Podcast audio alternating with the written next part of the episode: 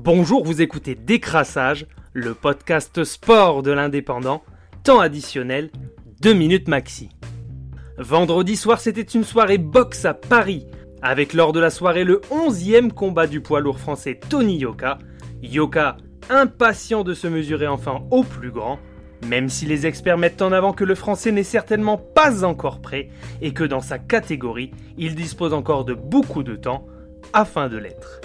Sur le central de Roland Garros face au croate Milas, Yoka a gagné à la septième reprise par KO avec un crochet du gauche qui a finalement fait vaciller son adversaire, même si le début du combat était difficile et qu'il aura fallu être patient pour le français. Le croate Milas s'était bien préparé à faire face à son adversaire et a fait illusion jusqu'à sa baisse de régime à la cinquième reprise. Il y avait également du football ce week-end pour la cinquième journée de Ligue 1. L'AS Monaco en quête de points recevait à Louis de l'Olympique de Marseille, cinquième au classement.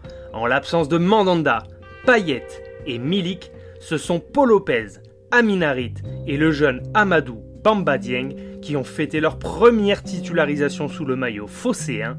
À 21 ans, c'est le jeune attaquant sénégalais de l'OM qui, pour son premier match en Ligue 1, a inscrit les deux buts marseillais pour une victoire 2 à 0 en assurant aux bleus et blancs la troisième place sur le podium à l'issue de la journée. Pendant ce temps, Paris a déroulé facilement à domicile contre Clermont en l'absence de Navas, Di Maria, Messi, Neymar et Marquinhos. Lille, champion en titre, continue de s'enfoncer après sa défaite 2 buts à 1 à Lorient et outre-Atlantique pour son retour à Old Trafford Cristiano Ronaldo a inscrit un doublé lors de la victoire de Manchester United face à Newcastle, 4 buts à 1. C'était Décrassage, le podcast sport de l'indépendant.